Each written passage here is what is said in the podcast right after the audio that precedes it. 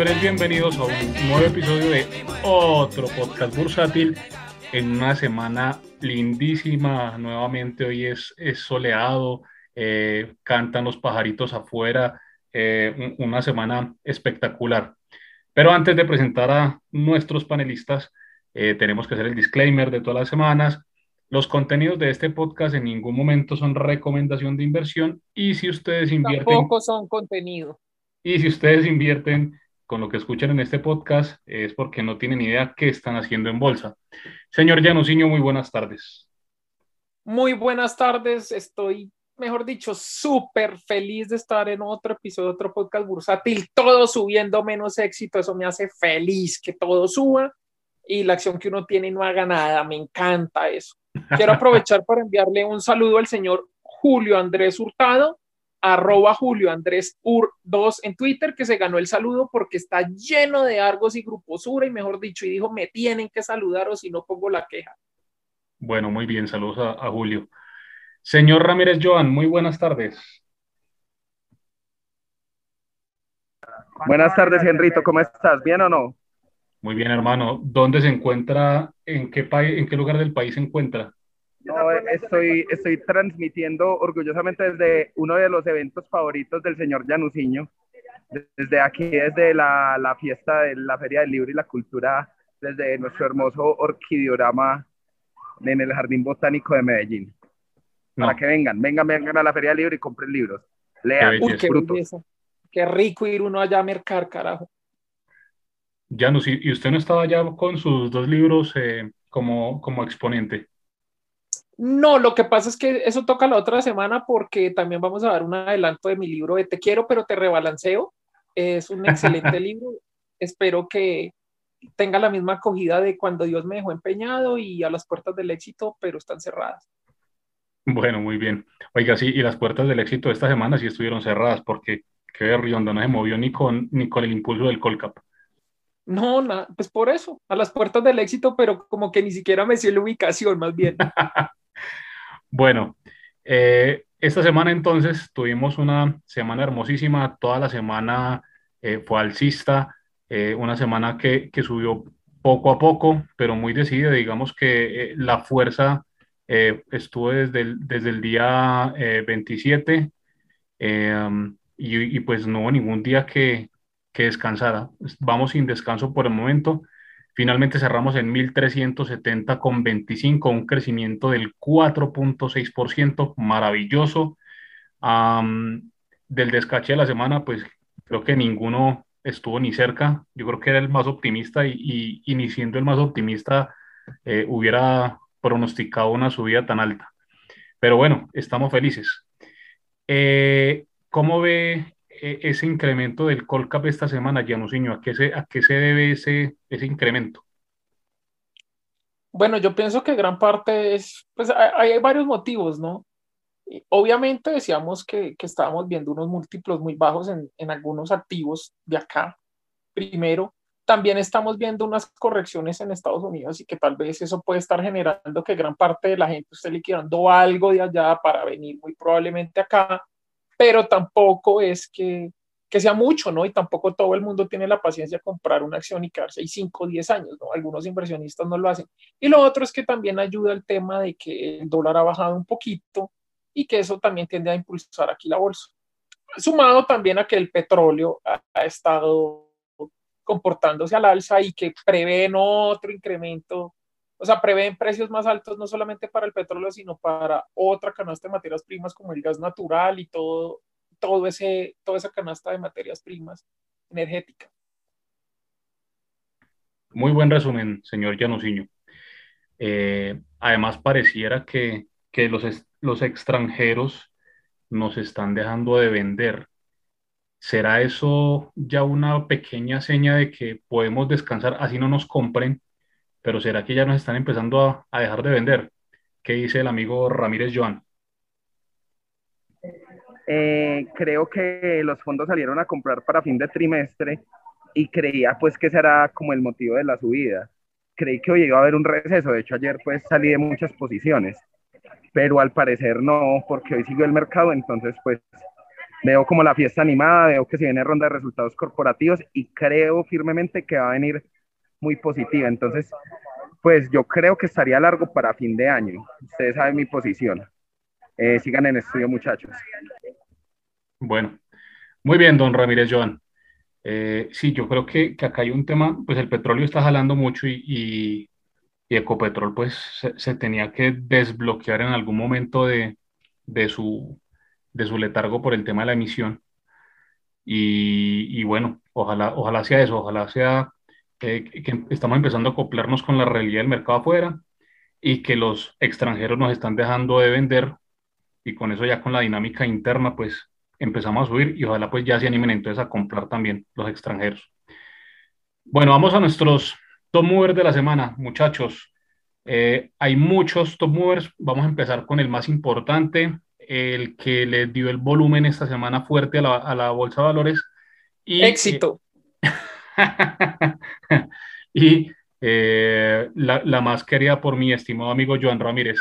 Ecopetrol cerró con el 8.6%, un crecimiento lindísimo. Eh, cerró en 2.769, ya muy cerquita pues de los 2.800.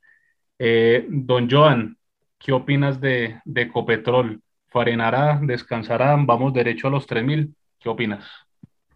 Pues muchachos, yo siempre he dicho que el valor fundamental y más con esta subida del petróleo siempre ha sido para mí por arriba de los 3.200. Creo también que puede haber una movida ahí por el tema que viene en vilo accionario de, de la emisión de Ecopetrol. Podría ser por ese lado. Eh, como que están subiendo tal vez la acción para emitir a un mejor precio. Puede ser una opción y la otra es que obviamente está desacoplada totalmente con los precios del petróleo. Entonces, cualquiera de las dos me parece buena. Yo estoy como a, un poquito a la espera, dejando un poquito de acá por si hay alguna noticia de, de emisión para meterme full, porque creo que ese sería el último freno que tendría la acción, como un para y siga pero muy contento con la acción. Ok, pero entonces, ¿conservas todavía parte de la posición? Eh, o, o, qué porcentaje más o menos liquidaste? No, estoy como 50 largo y a la espera. Si, si descartan emisión en, este, en estas semanas, yo digo que seguiría largo. Ok, listo. Bueno, muy bien, don, don Joan. Estamos felices, estamos contentos. La segunda top mover de la semana eh, con un crecimiento del 8%, bastante alto, eh, y celebra el 90% de Twitter financiero, la acción de Grupo Sura, que cierra con 21.700 pesos, y ya el acumulado año eh, va apenas en 14 puntos a la baja, y ya no está ni, en, ni en, el top, y ya no está ni siquiera en el, en el top 10 de, ah, mentira, está en el, top, en el último posición del top 10 de, de más caídas del año. Eh, ya, ya no está ni en el top 5, ni en el top 7, ni en el top 8. Eh, bueno, ¿qué opino? No, maravilloso, por fin, por fin se destrabó. Eh, y lo más bonito es que, como lo, lo dije hace un par de semanas, la acción ordinaria era la que debería recuperar más rápido su valor. esa rotación que, que comenté en su momento de la preferencial a la ordinaria salió maravillosa. La, la preferencial, de hecho, pues hablemos de una vez de ella, subió un 4.8%, eh, cerró en 18.550, también es un incremento interesante, pero sin duda, pues eh, la, la, estrella de esta semana de las horas fue eh, la ordinaria con un crecimiento del 8. Entonces, bueno, felicitaciones a, a todo Twitter financiero, que debe estar muy feliz, muy contento. Y nada, esto yo creo que sigue para adelante. Eh, ¿Alguna opinión con, con Sura, Joan?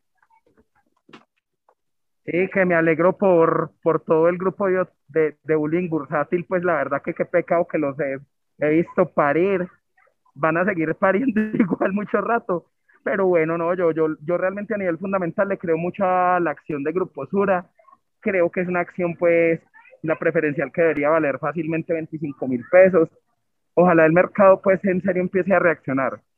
Soy fan de ustedes. Muy bien. Eh, bueno, vamos con nuestra siguiente top mover de la semana. La acción de Grupo Argos, que crece un 7.2% y cerró en 11.340, eh, desbloqueándose también, eh, en este caso, pues el GEA, la semana pasada, recuerden que, que de las más, de las que habían, se habían valorizado menos habían sido las de construcción, Eh, pero en este caso, bueno, el Grupo Argos, que es la holding, eh, esta semana pues saca la cara. Janus, ¿qué opinas con Grupo Argos? No, pues es que también, como la mayoría de acciones, también venía un poco quedada y también le habían dado bastante duro. Ya también era hora de que tuviera sus subidas, ¿no? Porque es que bajaba, bajaba y bajaba, pues ya también viendo que Grupo Sura y todas esas otras holdings también estaban subiendo duro, pues Grupo Argos también tenía que hacerlo porque pues eh, por suma de partes también la tiene que empezar a afectar y arrastrarla. Entonces, pues yo creo que más que todo eso, que se animó al igual que la gran mayoría de activos. Bueno, muy bien. Sigue la acción de Fabricato con un 7.1%, también contagiada pues de, de la subida del Colcap, eh, quedó en 6.48 pesos. Y luego eh, vienen las hermanitas Bancolombia, eh, la ordinaria que cerró en 33 mil pesos, 6.9%, y la preferencial que cerró en 33 mil 90 pesos, eh, en 6.6% el incremento. Y esta semana, curiosamente, el Suenan bombos de felicidad en Joan Corp. y, y, se cerró el spread. Esta semana prácticamente no hay diferencia entre la ordinaria y la, la preferencial. Eh, ¿Qué Además, Veamos que rompió una, eh, rompió una importante resistencia en Estados Unidos y mira que, que cerró por lados de los 35, o sea, me parece súper positivo para la acción.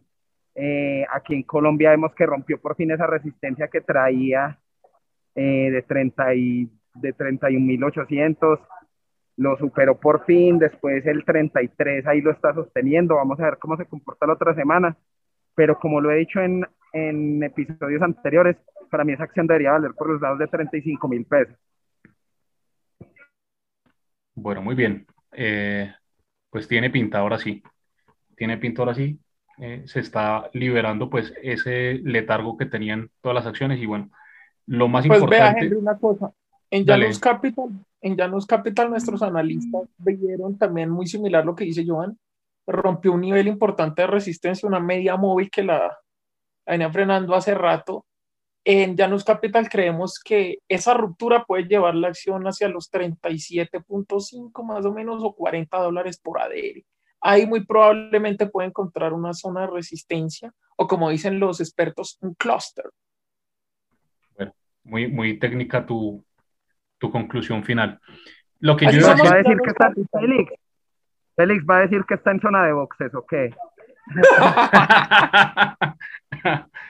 Ay, no, muchachos. Solo para, solo para conocedores. Sí, sí, total. Un saludo, un saludo muy especial a Juan Villegas, que es un buen amigo que me ha dejado la bolsa. Ave María. Sí, sí. saludos a. No, mentira, saludos no. Eh, en fin, Reditum Forever and no mentiras. Eh, entonces, lo que iba a decir yo es que eh, la cosa más importante que pasó esta semana de cara al Colcap es que subió muy fuerte Copetrol y que esta vez sí se puso de acuerdo con Bancolombia y subieron las dos y en buena manera y con buen volumen. Porque generalmente lo que estaba pasando era que cuando subía Ecopetrol, Bancolombia bajaba y cuando subía Bancolombia, Ecopetrol eh, hacía lo contrario. Entonces, bueno, por fin se pusieron de acuerdo, las dos subieron con volumen y eso eh, digamos que permitió esa ruptura de los 1330, 1340 en las que estaba frenado el Colcap. Bueno, la siguiente acción, eh, la acción de la vivienda, que sube un, 4, un 5.5%, cerró en 33.400, entonces muy pegadita lo que pasó con Bancolombia también da vivienda. Eh, y luego la acción de mineros, que cerró en 4.4%, cerró en 3.839. ¿Qué pasó con el oro, Janusinho? No, pues mayor cosa no, simplemente llegó a una zona de resistencia cerca de los 1820, 1830. Ahí lo rechazaron por el tema también del posible incremento de tasas en Estados Unidos y bueno, toda esa percepción de riesgo, entonces pues eh, hacia abajo. Llegó como hasta los 1700 bajitos, 1720 y otra vez eh, tuvo una subida fuerte esa zona de 1700 a los 1680, sigue actuando como soporte. Es un nivel demasiado importante y de interés comprador. Y en La Plata lo mismo, perdió esa zona de los 22 y llegó a los 21 y otra vez aparecieron los compradores duros. De hecho, eh, el ETF, el, Ultra ETF de La Plata lleva subió esta semana como 10% en un momentico, como en dos o tres días subió como el 10%, entonces e impulsó también los, el tema de los metales y entraron en zonas de compra interesantes y lo mismo puede suceder en el platino, que esa zona de los 950 dólares para abajo, eh, la compran a dos manos. Bueno, muy bien. Y pues eh, mineros esta semana eh, contagiada también de, de, lo que pasa con el Colcap, entonces empieza a mostrar la realidad de, de lo que pasa afuera. bueno, muchachos, yo creo que hasta ahí los top movers relevantes de ahí en adelante, pues todos están ligeramente cerca del 3% o debajo, eh, teniendo en cuenta pues que el Colcap subió más del 4%, pues digamos que no, no es tan relevante. Lo único que, que quisiera eh, mostrar de las que no subieron eh, y que tampoco son bottom movers, el cóndor que sigue con, con ese, ese precio muy pegado a los 880 pesos, cerró en 887, apenas eh, creció el 0.8 y bueno, no se anima ni, ni cuando se anima el resto del Colcap esta acción.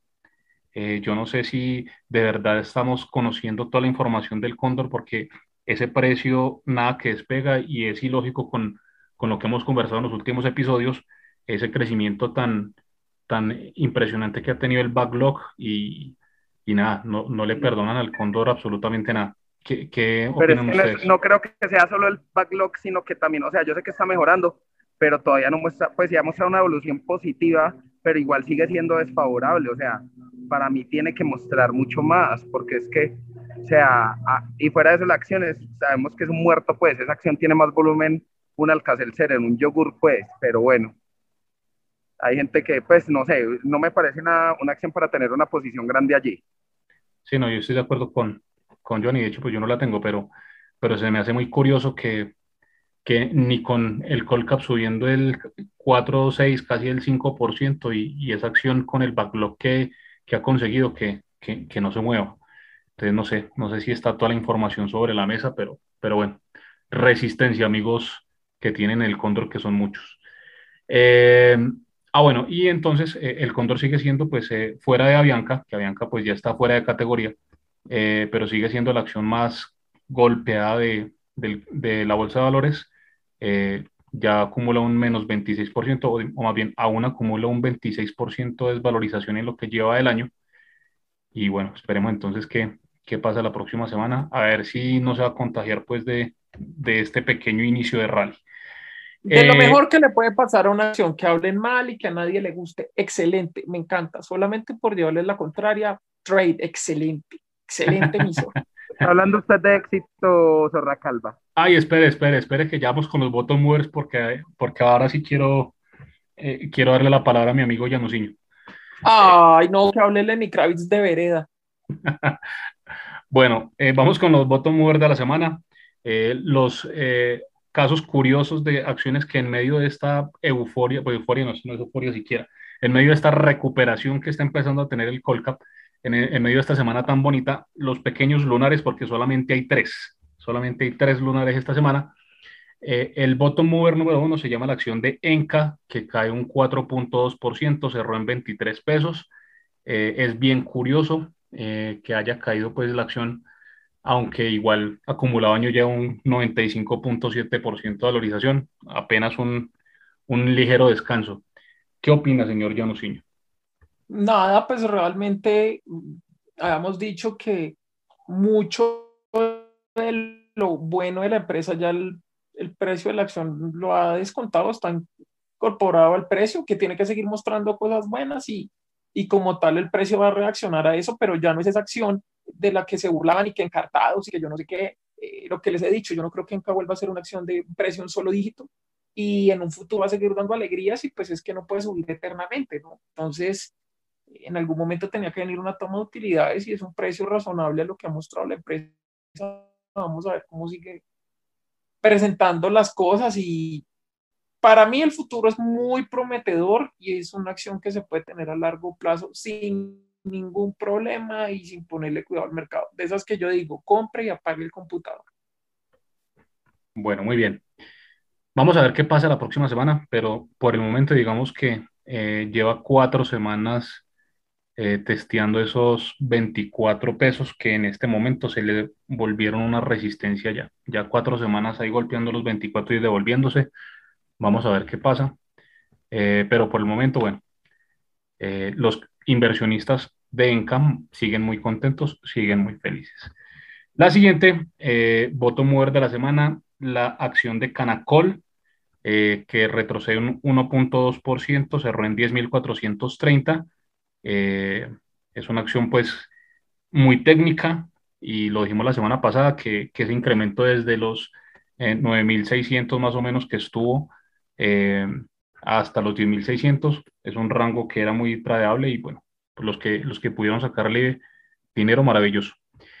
Y la última bottom mover de la semana, porque como les, les mencionaba solamente hay tres, la acción de éxito que cerró con un menos 1.2% también y cerró en 11.650. Señor Januciño y señor Ramírez Joan. Pregúntele a Joan que pase, que, pregúntele a Joan que pase vergüenza. Es lo que siempre he dicho, para mí es una acción que valer arriba de los 18 mil pesos. Eh, le sigo jugando a lo mismo. Eh, no tengo ningún afán con esa acción. Me gusta, ya me pagó varios dividendos. Estoy durmiendo con ella como un bebé roca, fortaleza, refugio. Sigan el estudio. O sea, usted se volvió un inversionista estructural a la brava, como se atrapó, entonces ahora es estructural. No, yo siempre fui estructural con éxito. Ay, no. Bueno. Eh, yo soy destructural. bueno, Janus, eh, esperemos que, que, la otra semana se contagie, que, que tome, tome rumbo y, y no sé qué eh, hay tan rezagada con respecto al, al resto del, del, Colcap. Con decirle algo, mi estimado amigo Janusinho, eh, en este momento éxito se está quedando en el, en el, top, de, en el top 10 de, de las bottom movers del año, de las 10 que más caen del año, eh, ya está cayendo más que, que las mismas suras. Y bueno, eso no pasa nada. Lo mejor que le puede pasar a una acción es que a nadie le guste y le den garrote. Eso es lo mejor que le puede pasar a una acción. Lo más delicioso, mejor, lo, mejor, la mejor señal de compra es eso. Bueno, muy bien. Listo. Eh, ya eh, cerrando pues el tema de las, de las bottom movers y cerrando un poco el tema del Colcap, hablemos muy rápidamente entonces de lo que pasó con el dólar esta semana. Eh, entonces, el dólar esta semana eh, tuvo una caída de unos 45 pesos más o menos, cerró en 3.790 y está empezando a, a consolidar como una, una tendencia de bajista como de, de corto plazo. ¿Qué creen que, que, va a pasar con el dólar en las próximas semanas? Janusinho y, y Ramírez Joan.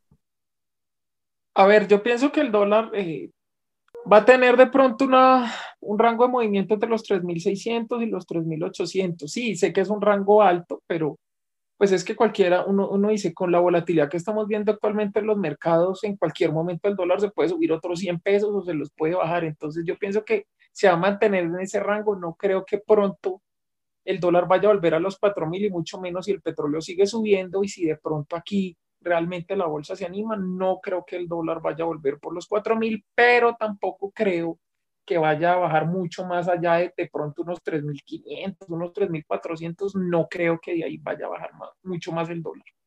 Esa es mi impresión. Yo también, yo también estoy de acuerdo con Janus. Yo, pues yo lo veo realmente entre un rango entre 3.400 y 3.600, ¿cierto? Para mí debería bajar. Eh, pero bueno, cualquier cosa puede pasar en este, en nuestra bolsa de valores de Colombia. Bueno, muy bien, de acuerdo. Eh, vamos a ver si, si apura, si coge ritmo bajista o si baja así como a cuentagotas. Pero por el momento, eh, bueno, eso es lo que está mostrando el dólar. Y bueno, 45 pesos siempre es un, un bajón importante para una semana. Por último, muchachos, Standard Poor's 500 esta semana nuevamente bajista bajó aproximadamente de los, de los 4.465 eh, que cerró la semana pasada, cerró en 4.357, eh, casi algo más de 100, de 100 puntos. Eh, ¿Será que ahora sí se, se, empieza a mostrar una tendencia un poco menos alcista, don Llanos? Bueno, para nosotros en Janus Capital, nuestros analistas eh, piensan que realmente lo del Standard Poor's es simple corrección y ya, que parte de la corrección llegó a ser más fuerte en el transcurso de la semana y hoy tuvo una subida fuerte. Para mí, realmente no es el cambio de nada, que tal vez sí puede que las subidas dejen de ser tan fuertes, pero la tendencia se mantiene intacta. O sea, mientras no pierda esa zona de los 4.000 y más allá de los 3.800, en Janus Capital no creemos que haya un cambio de tendencia y que muy probablemente esas caídas, aunque puedan ser más sostenidas y que de pronto se demore más tiempo en recuperarlas, las va a recuperar y de hecho vemos que 100 puntos para el Standard Poor's no es nada, eso es un solo día de una subida fuerte, dos días y borra eso y ya. O sea, para mí realmente no ha pasado mayor cosa en los índices americanos. Vale, muy bien. Eh, esperemos que, que, se cumpla su predicción, que usted es el gurú del, del Standard Poor's, mi estimado Janusinho. Bueno, Gracias. como estamos felices y estamos contentos, eh, este capítulo entonces lo vamos a hacer lo más corto posible y por lo tanto nos vamos de una vez con la sección que más le gusta a nuestros eh, queridísimos oyentes. vamos con el descache de la semana. Eh, don Ramírez Joan, teniendo en cuenta que nuestro queridísimo Colcap cerró en 1370,25, eh, ¿cuál es su predicción para la próxima semana?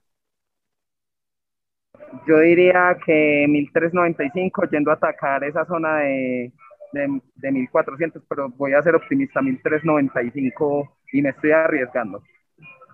Ok, muy bien. Seguimos, seguimos con un crecimiento importante. Don Janus.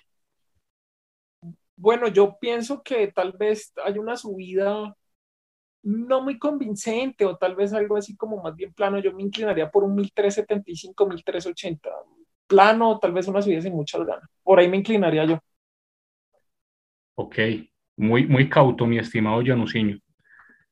Bueno, yo creo que, que esta semana eh, va a entrar mucha gente a tratar de perseguir ese, ese arranque eh, yo creo que vamos a tocar los 1400. Voy a irme más, más optimista y agresivo que ustedes dos, mis estimados. Yo creo que vamos a los 1400. Y ahí... Ese pronóstico es patrocinado por Alitas Inc. en Bogotá, en el sector de galerías. Gracias, don Janusinho, por eh, recordar la pauta. bueno, pero diga la dirección porque cómo llega la gente. Ay, deje así. Bueno, y eh, yo creo que en los 1400 eh, vamos a tener los primeros, los primeros test de si esto realmente es un rally o, simplemente eh, nos vamos a tener que aguantar el Colcap subiendo y bajando de a poquitos. Esperemos a ver qué pasa ahí en los 1400, si llega, ¿no? Sí. Que es, que es, mi, mi que, que, es mi, mi pronóstico. Bueno, mis estimados, eh, muchas gracias por, por estar nuevamente en este podcast. ¿Algún, algún saludo, alguna cosa adicional del buzón del oyente que tengas en, en mente, Llanos? No, pues imagínese que a raíz del capítulo de, el último capítulo de la semana pasada, me han llegado muchísimos mensajes a, al buzón del oyente y, ay, no, que, que queremos saber más de ese capitán, que yo no sé qué, que queremos conocerlo, por favor vuélvanlo a invitar, que me dicen que, que, ese, que eso no deberían decirle capi, sino papi. Ay, no, saludos al capi. Eh, esto, esto ya se volvió, fue otro Tinder bursátil, mejor dicho. Sí, sí, sí, sí, sí, no, eso, mensajes y mensajes de, ay, ya nos dinos quién es, no sé qué, eh, cuál es el usuario de él en Twitter, por favor, vuelvan a invitar, que no, que mejor dicho, que es un encanto ese hombre, me han, enviado muchos mensajes las oyentas, están matadas, pues.